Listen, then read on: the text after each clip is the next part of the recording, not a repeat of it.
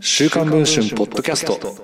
今話題の文春スクープを5分で解説。電子版デスクの村井源がお届けします。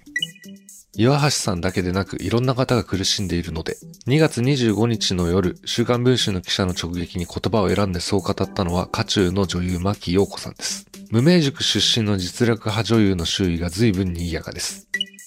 騒動の発端は2月18日放送の誰かと仲居でした。この日のスペシャルゲストは、マキさんと俳優の新田真剣佑さんでした。憧れの俳優だという真剣佑さんについて、マキさんはエロいんですよなどと思いの丈を熱弁。さらに、新田さんの魅力を伝えようとするあまり、ピー音で処理された放送禁止用語まで言ってしまう場面もありました。オンエア中に行った自身のインスタの生配信でも、マキさんの言動がセクハラではと話題になっていると週や、ピーポくんのぬいぐるみを叩きつけ、見て欲しくないものだけ見ると半泣きで絶叫、ファンをドン引きさせていました。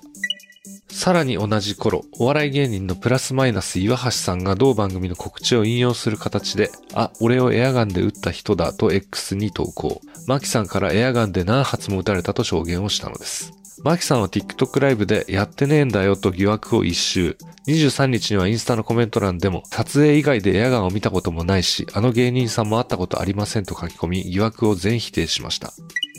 そして2月25日の夜、週刊文春の記者は真相を確かめるべく、マキさんの自宅を訪れたところ、本人が対応しました。会ったこともエアガンを撃った事実もないかと聞いたところ、そうですね、などと語り、重い口を開いたのです。記者の質問に丁寧に答えたマキさん。一体どのようなことを話したのでしょうか？現在配信中の週刊文春の電子版では、マキさんとの一問一答に加えて、週刊誌の記者を相手に起こした伝説のブチギレ事件などについても詳しく報じています。ぜひ電子版の方で読んでいただければと思います。それでは本日のポッドキャストはこの辺りで。